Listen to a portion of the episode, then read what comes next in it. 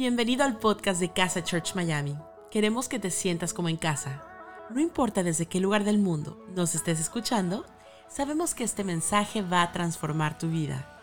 Ponte cómodo y disfruta de la siguiente reflexión. Quiero regalarte algo que aprendí hace un tiempo. Quiero tal vez regalarte una de las cosas que me han hecho más bien a la hora de relacionarme con Dios y empujarlo un poquito. Y tal vez lo que hablemos hoy te incomode un poco, pero te aseguro que si aprendes lo que hablamos hoy, serás mucho más libre y tendrás una relación con Dios mucho más profunda. Quiero tomarme este tiempo para confesar algo y traerlo delante de ustedes. No me gusta el helado con cono.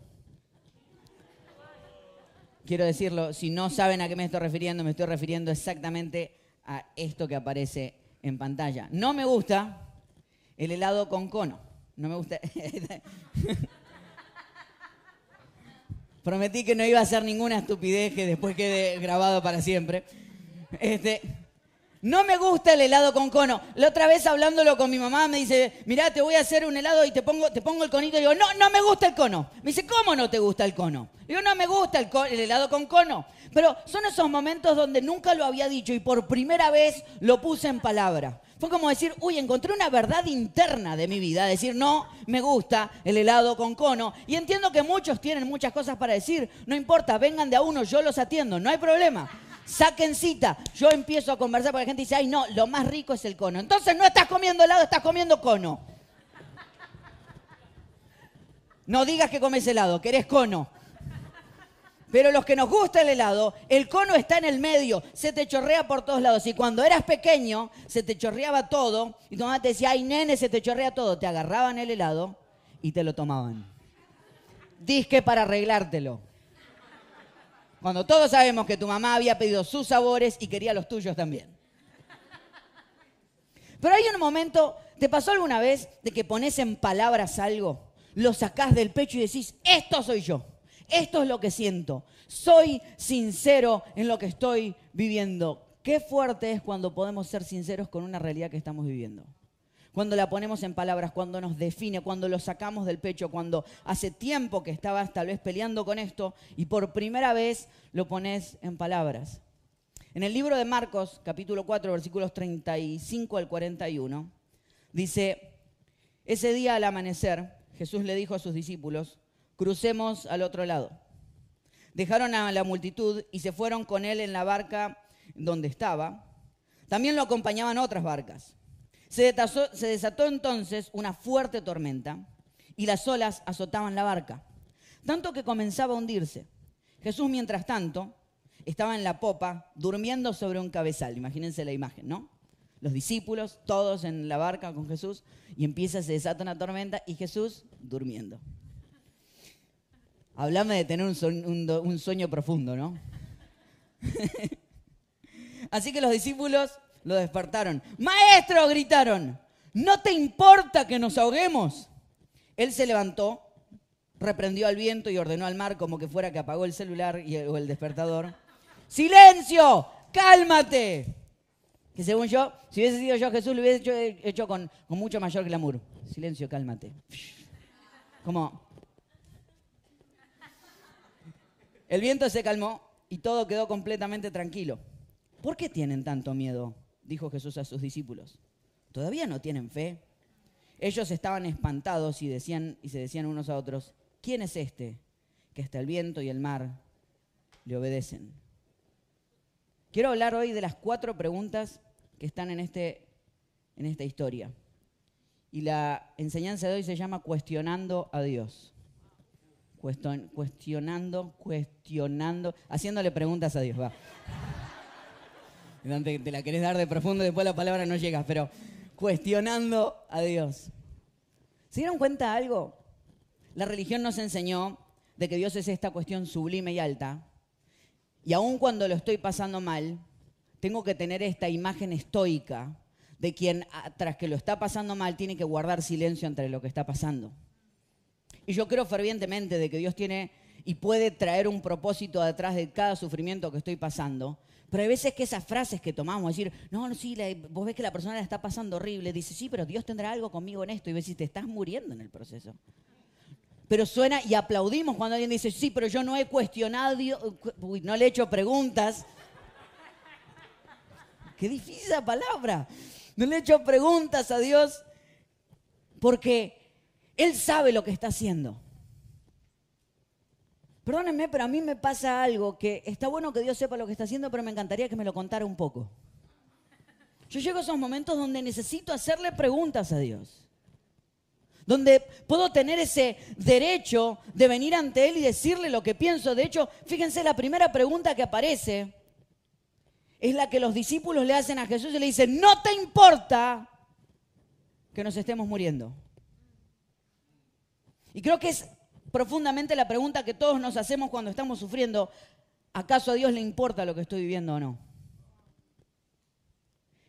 Y no se dieron, se dieron cuenta que, no sé si te ha pasado alguna vez, de que sabes que estás casado o casada, y, o de novio o de novia, y vas a una discusión y sabes que tenés la razón. ¿Viste cuando no es que la tenés que debatir? Vos sabés que tenés la razón, que esta ya la ganaste, pero arrancás con el pie izquierdo y gritás en la primera y perdiste. Porque no es lo que dijiste, sino cómo lo dijiste. Te dicen, no es lo que dijiste, es cómo me lo dijiste.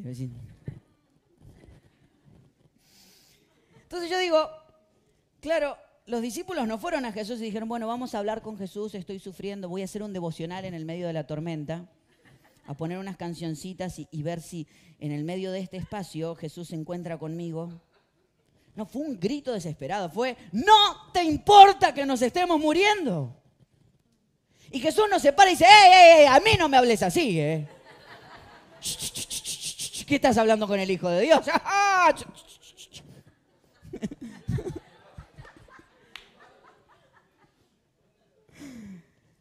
se da vuelta, calma la tempestad en el momento.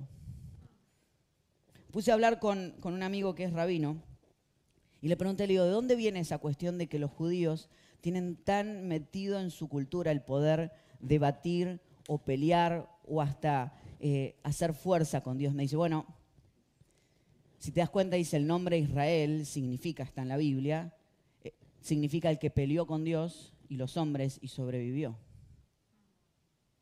Dice, nosotros estamos dispuestos a saber cuál es el Dios que tenemos y estamos dispuestos a desafiarlo a estar a la altura del Dios que creemos que tenemos. De hecho, eh, mañana no, el martes cuando salga el podcast, quiero hacerles escuchar, él me mandó un audio, no tiene desperdicio el audio ese, y se los quiero hacer escuchar en el podcast completo. Les voy a poner el audio completo de lo que él me habló, que me pareció sensacional. Pero eso el martes en el podcast, eh, hacemos una, una pequeña venta interna.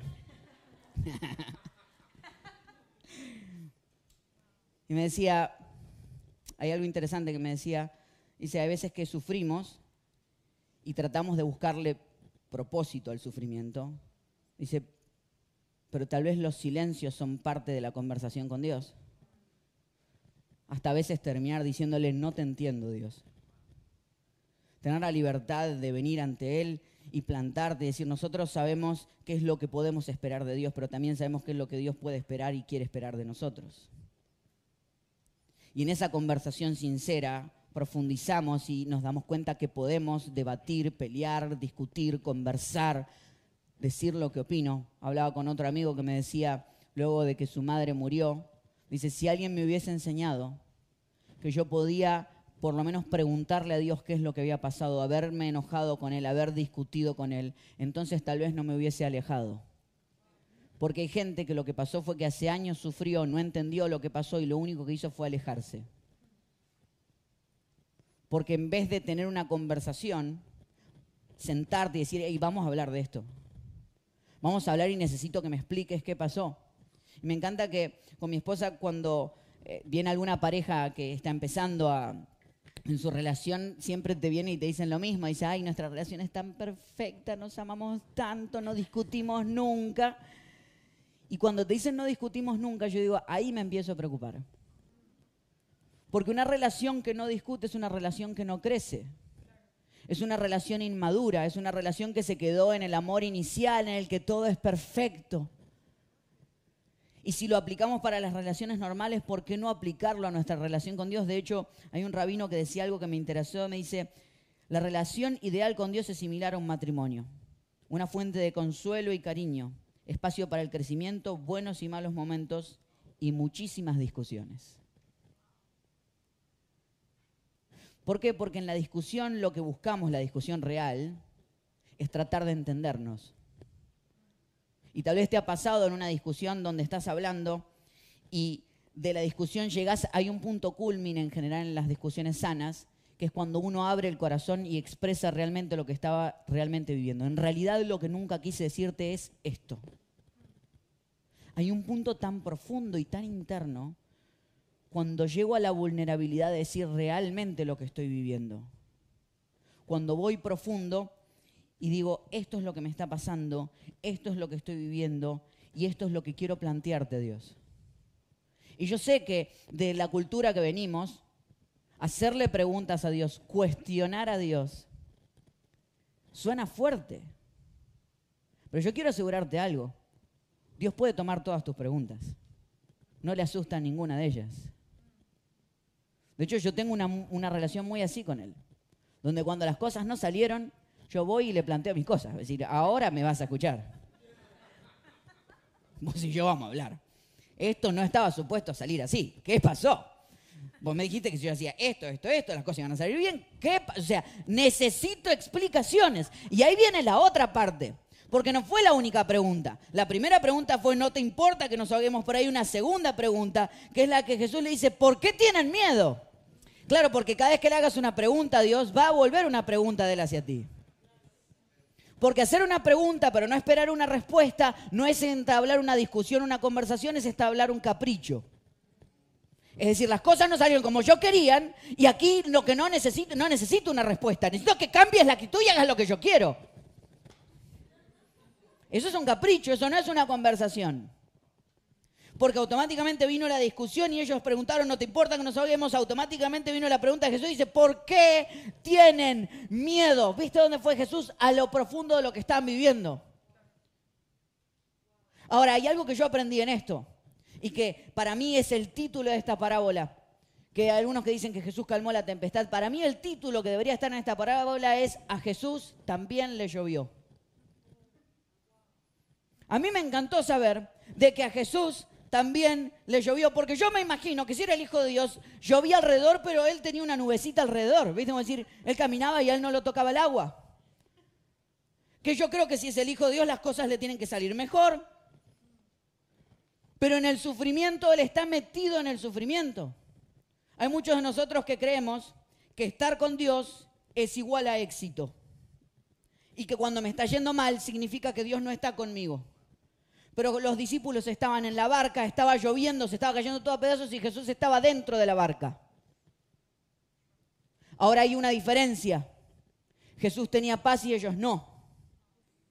La presencia de Jesús en tu vida no es igual a éxito, la presencia de Jesús en tu vida es igual a paz. Que podés estar pasando por las mayores tormentas y aún así estar en paz por eso la pregunta de Jesús a sus discípulos fueron, pero ¿por qué tienen miedo? Vamos profundo en las preguntas. Ustedes me hicieron preguntas, yo quiero hacerle preguntas a ustedes. ¿Qué es lo que está pasando dentro de ustedes? Y, hay algo muy interesante, hay una historia, me voy a meter súper rápido, no lo suelo hacer, pero para esta enseñanza quería traerlo. Hay un, hay un libro en la Biblia, que es el libro de Job. Libro complicado si los hay para entender. La historia básicamente cuenta así, te la resumo bien rapidito. Job, un tipo muy, muy bueno, increíble, tenía riquezas, tenía familia, toda la cuestión. Dios se encuentra con el diablo, el diablo le dijo, vas a ver cómo este tipo te falla. Dios le dijo, este no me falla nunca. Vas a ver, mira, te lo agarro. Bueno, a ver, probalo, le dijo Dios. El diablo le dijo, bueno, lo voy a probar, perfecto. Lo agarran, le matan familia, ganado, enfermo. La pasa horrendo. La pasa horrendo, la pasa horrendo. Y en un momento los amigos vienen, se le quejan y dicen, esa te pasó porque alguna cosa seguramente hiciste. Y hay un momento donde Job se cansa y le empieza a hablar y dice, pero ¿qué pasó? Le hace todo un reclamo y automáticamente termina el reclamo, viene la respuesta de Dios. Y yo sé, seguramente tenés 18 millones de preguntas con el libro de Job. Vamos a dejarlas a un costado. Vamos derecho a lo que podemos aprender. Nos podemos quedar con todas las preguntas o podemos ver la historia detrás. Automáticamente Job le preguntó, y después Dios le contesta en el libro de Job, y le dice, prepárate a hacerme frente, yo voy a interrogarte y tú me responderás. Y le dice Dios, ¿dónde estabas cuando yo puse las bases de la tierra? Dímelo si de veras sabes tanto. ¿Sabes quién que están puestos sus cimientos o quién puso su piedra angular? ¿Has llegado a visitar los depósitos de nieve y de granizo que guardo para tiempos azarosos, cuando se libran guerras y batallas? ¿Quién abre el canal para las lluvias torrenciales y da paso a la tormenta? Para regar regiones despobladas, desiertos donde nadie vive. ¿Acaso la lluvia tiene un padre?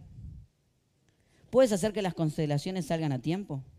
¿Puedes guiar a la osa mayor y a la osa menor? ¿Conoces las leyes que rigen los cielos? ¿Puedes establecer mi dominio sobre la tierra?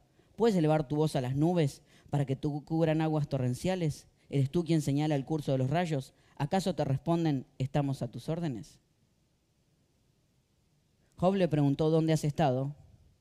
¿O dónde estabas? Y Dios le preguntó lo mismo, ¿dónde estabas tú? Y cuando tienen esa conversación, Job termina diciendo, reconozco que he hablado de cosas que no alcanzo a comprender, de cosas demasiado maravillosas que me son desconocidas. Dijiste, ahora escúchame, yo voy a hablar, yo te cuestionaré y tú me responderás. De oídas había oído hablar de ti, pero ahora te veo con mis propios ojos. La conversación que tienen Dios y Job abre el entendimiento de Job, porque a veces lo que necesitamos es entender qué pasó con nuestro sufrimiento. Jesús está pasando con sus discípulos por un lago o por un mar donde siempre habían tormentas, donde siempre llovía y se generaban estas cosas. Y hay veces que el sufrimiento es el sufrimiento, no tiene una razón. Pasa porque le pasa a todo el mundo, alguien se enferma de cáncer, alguien muere por una enfermedad, alguien tiene un accidente, pasan porque vivimos en un mundo injusto. Y hay veces que hacemos preguntas y Dios guarda silencio porque yo creo que la respuesta más sabia no es un porqué, sino un abrazo en el medio del silencio.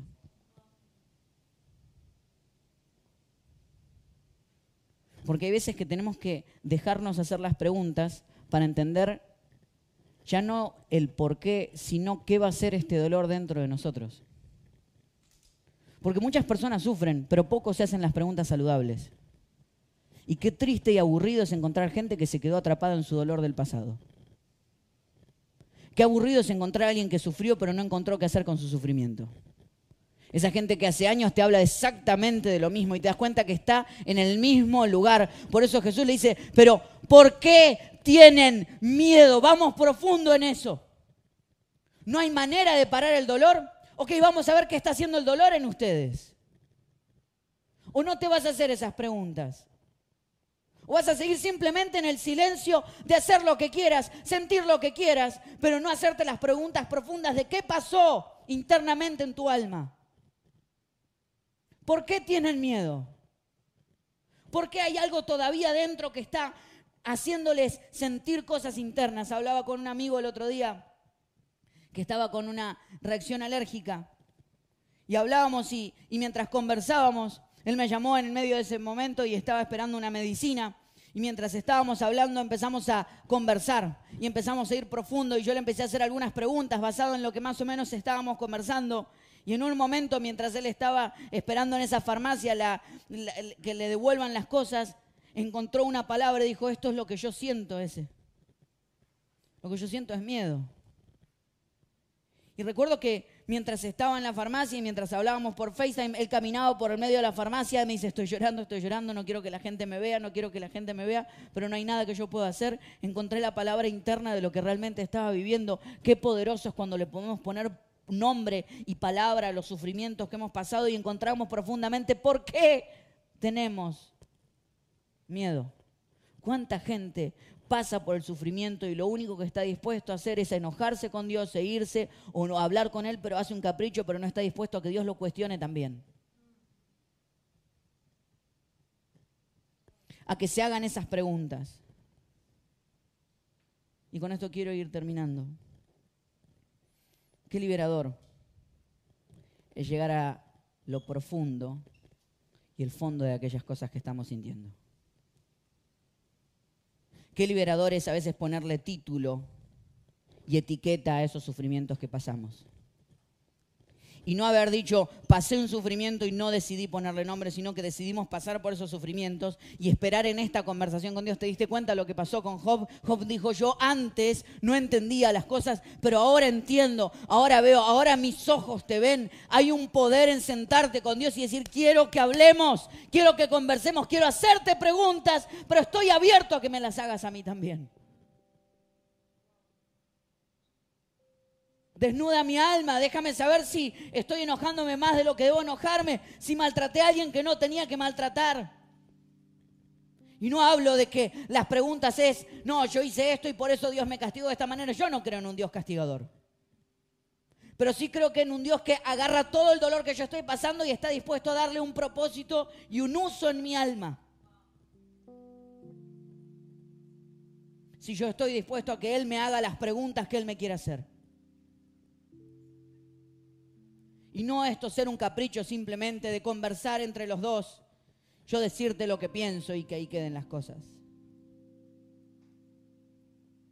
Porque hay muchas cosas que yo no sé, dijo Job. No tengo ni idea dónde se guarda la nieve. No tengo ni idea dónde estaba yo cuando tú creabas el cielo y la tierra. No tengo ni idea qué pasó en tu corazón cuando el hombre y la mujer te fallaron no tengo ni idea. Hazle preguntas. Déjale que te pregunte. Pero hay una tercera pregunta. Que no me la quiero equivocar. Dice, ¿por qué tienen tanto miedo? Fue la segunda pregunta. Y la tercera pregunta es, ¿todavía no tienen fe? ¿Todavía no tienen fe? todavía no tienen fe en quién. Siempre pensé cuando leí que Jesús le hablaba, todavía no tienen fe en mí. Pero ¿a quién fueran a buscar en la tormenta? A Jesús. Entonces, pues si no tuvieran fe en Jesús, es que Jesús se hubiese despertado, los veía así como atormentados, y pero todavía no tienen fe. ¿No me preguntaron a mí? Sea, yo, si alguien no tiene fe en mí es porque está pasando un problema y no me convoca a mí para ayudarlo en el medio del problema. Pero si alguien me llama a mí para convocarme en el medio del problema, porque tiene fe en mí.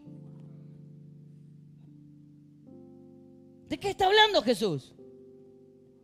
Pues si tienen fe en Él, por eso lo fueron a buscar.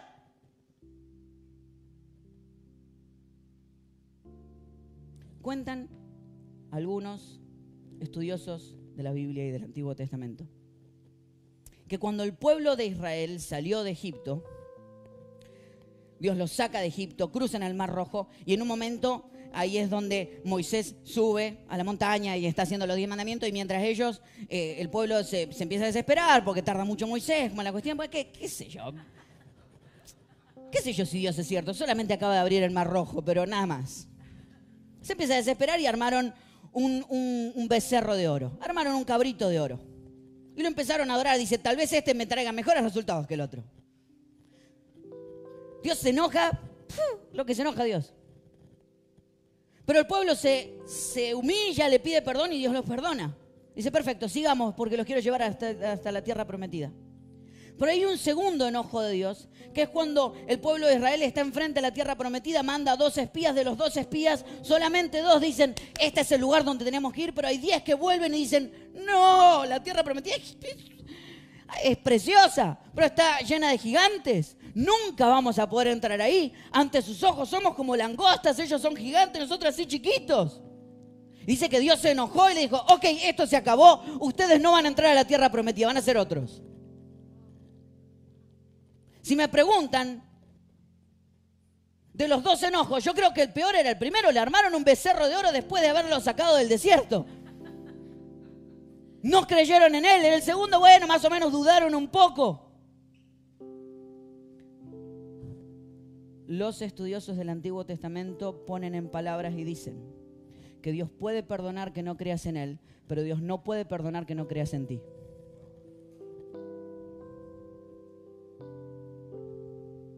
Dios puede perdonar que no creas en Él. Puede manejar que no puedas creer en Él. Pero no está dispuesto a tolerar que no creas en ti. ¿Por qué todavía no tienen fe? ¿En quién? En ustedes mismos. Jesús cuando escogía discípulos sabía que sus discípulos iban a poder hacer cosas mayores que él. Y un día hablando con alguien me dice, pero qué, entonces Jesús, ¿qué esperaba? ¿Que se pararan y le gritaran la tormenta? Tal vez sí. Tal vez la voz de Jesús está diciendo, espero que ante la tormenta que estés pasando no te hagas pequeño, sino que te pares ahí. Que le grites al viento, que le des órdenes al viento, que le digas a la tormenta que puede parar. Tal vez la voz de Dios de fondo es decir, tú eres mi hijo, Tú eres mi hija, tienes mi sangre. Las cosas que me hacen caso a mí te hacen caso a ti. Háblale al viento. Párate allí. Porque si yo te cree y yo digo que puedes, tú puedes. Y a veces que fallamos porque en las preguntas nos quedamos ahí. Y en la tormenta nos hacemos un bollito y está bien. Todos merecemos un tiempo de llorar. Pero hay que pararse tomar el lugar que fuimos llamados a tomar. Entender que la lucha en la que estamos es la lucha en la que tenemos que estar. Y pararnos ante el viento y decir, yo soy un hijo de Dios. Yo fui llamado a esto por una razón. Hay veces que tenemos que empezar a gritarle al viento. A veces que tenemos que empezar a pararnos delante de nuestra adicción. A veces que tenemos que empezar a pararnos delante de la bancarrota que está delante nuestro. A veces que tenemos que pararnos delante del divorcio que tenemos frente. A veces que tenemos que pararnos delante de la ruptura del corazón que tenemos y decir, esto se acabó. Hay momentos donde tiene que nacer algo en tu corazón. Porque esa es la pregunta. La pregunta es, ¿por qué todavía no tienes fe? Y hablaba con un amigo esta semana, en la que ve cómo su hija empieza a dar sus primeros pasos. Pero no pasos de caminar, sino pasos en la vida realmente.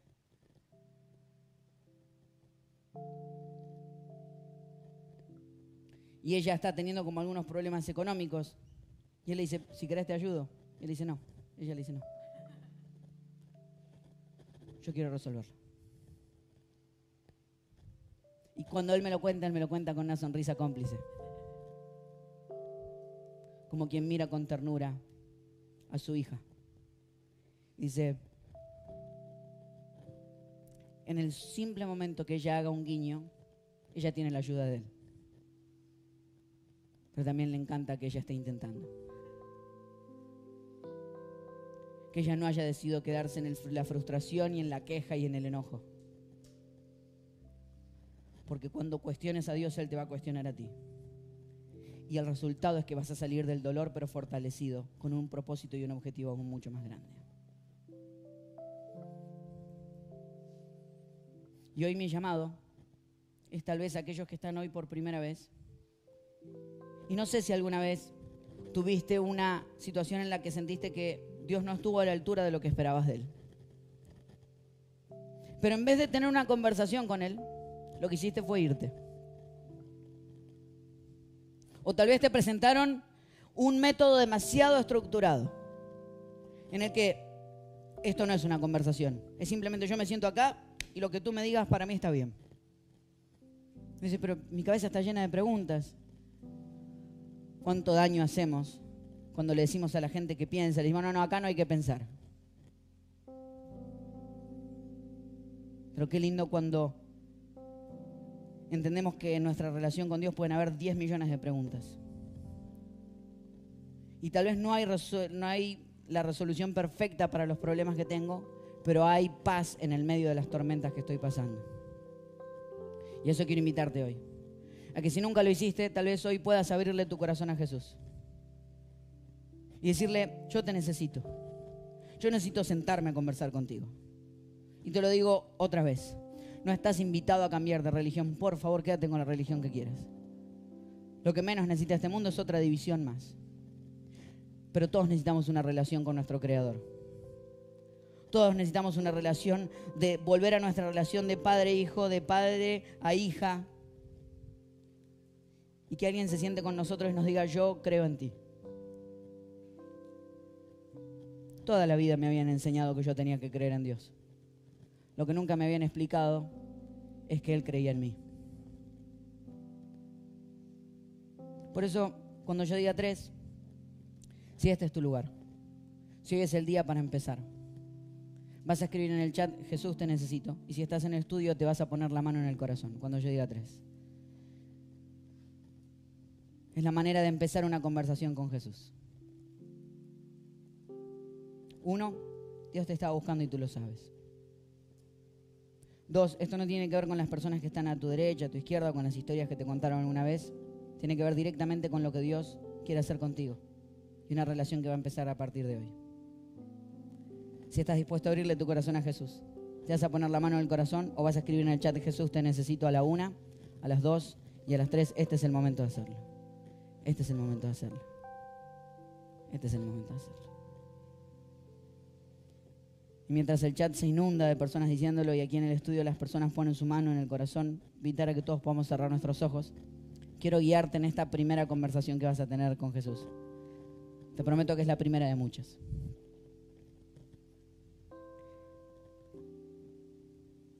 Yo lo hablo y tú lo repites. Decimos, Señor Jesús, hoy te abro mi corazón. Te pido perdón por mis errores yo te necesito. En el nombre de Jesús. Amén. Y le damos un fuerte aplauso a las personas que tomaron esta decisión el día de hoy. Salimos al chat y le escribimos bienvenido a casa, bienvenida a casa. Qué lindo la decisión que acabas de tomar. Gracias por habernos acompañado en esta enseñanza de Casa Church Miami. Esperamos que haya sido de mucha ayuda. Te invitamos a que lo compartas en tus redes sociales y que nos dejes tus comentarios. Para más información de nuestras actividades o para conocer más de nuestra iglesia, puedes ingresar en casachurch.miami y seguirnos en nuestras redes sociales. Antes de despedirnos queremos declarar bendición sobre tu vida. Que el Señor te bendiga y te guarde, que haga resplandecer su rostro sobre ti, que tenga de ti y de nosotros misericordia y que ponga en tu vida paz. Gracias por habernos acompañado en esta enseñanza de Casa Church Miami. Esperamos que haya sido de mucha ayuda. Te invitamos a que lo compartas en tus redes y a que nos dejes tus comentarios. Para más información de nuestras actividades o para conocer más de nuestra iglesia, puedes ingresar en casachurch.miami y seguirnos por todas nuestras redes sociales. Antes de despedirnos, queremos declarar bendición sobre tu vida. Que el Señor te bendiga y te guarde que haga resplandecer su rostro sobre ti, que tenga de ti y de nosotros misericordia, y que ponga en tu vida paz.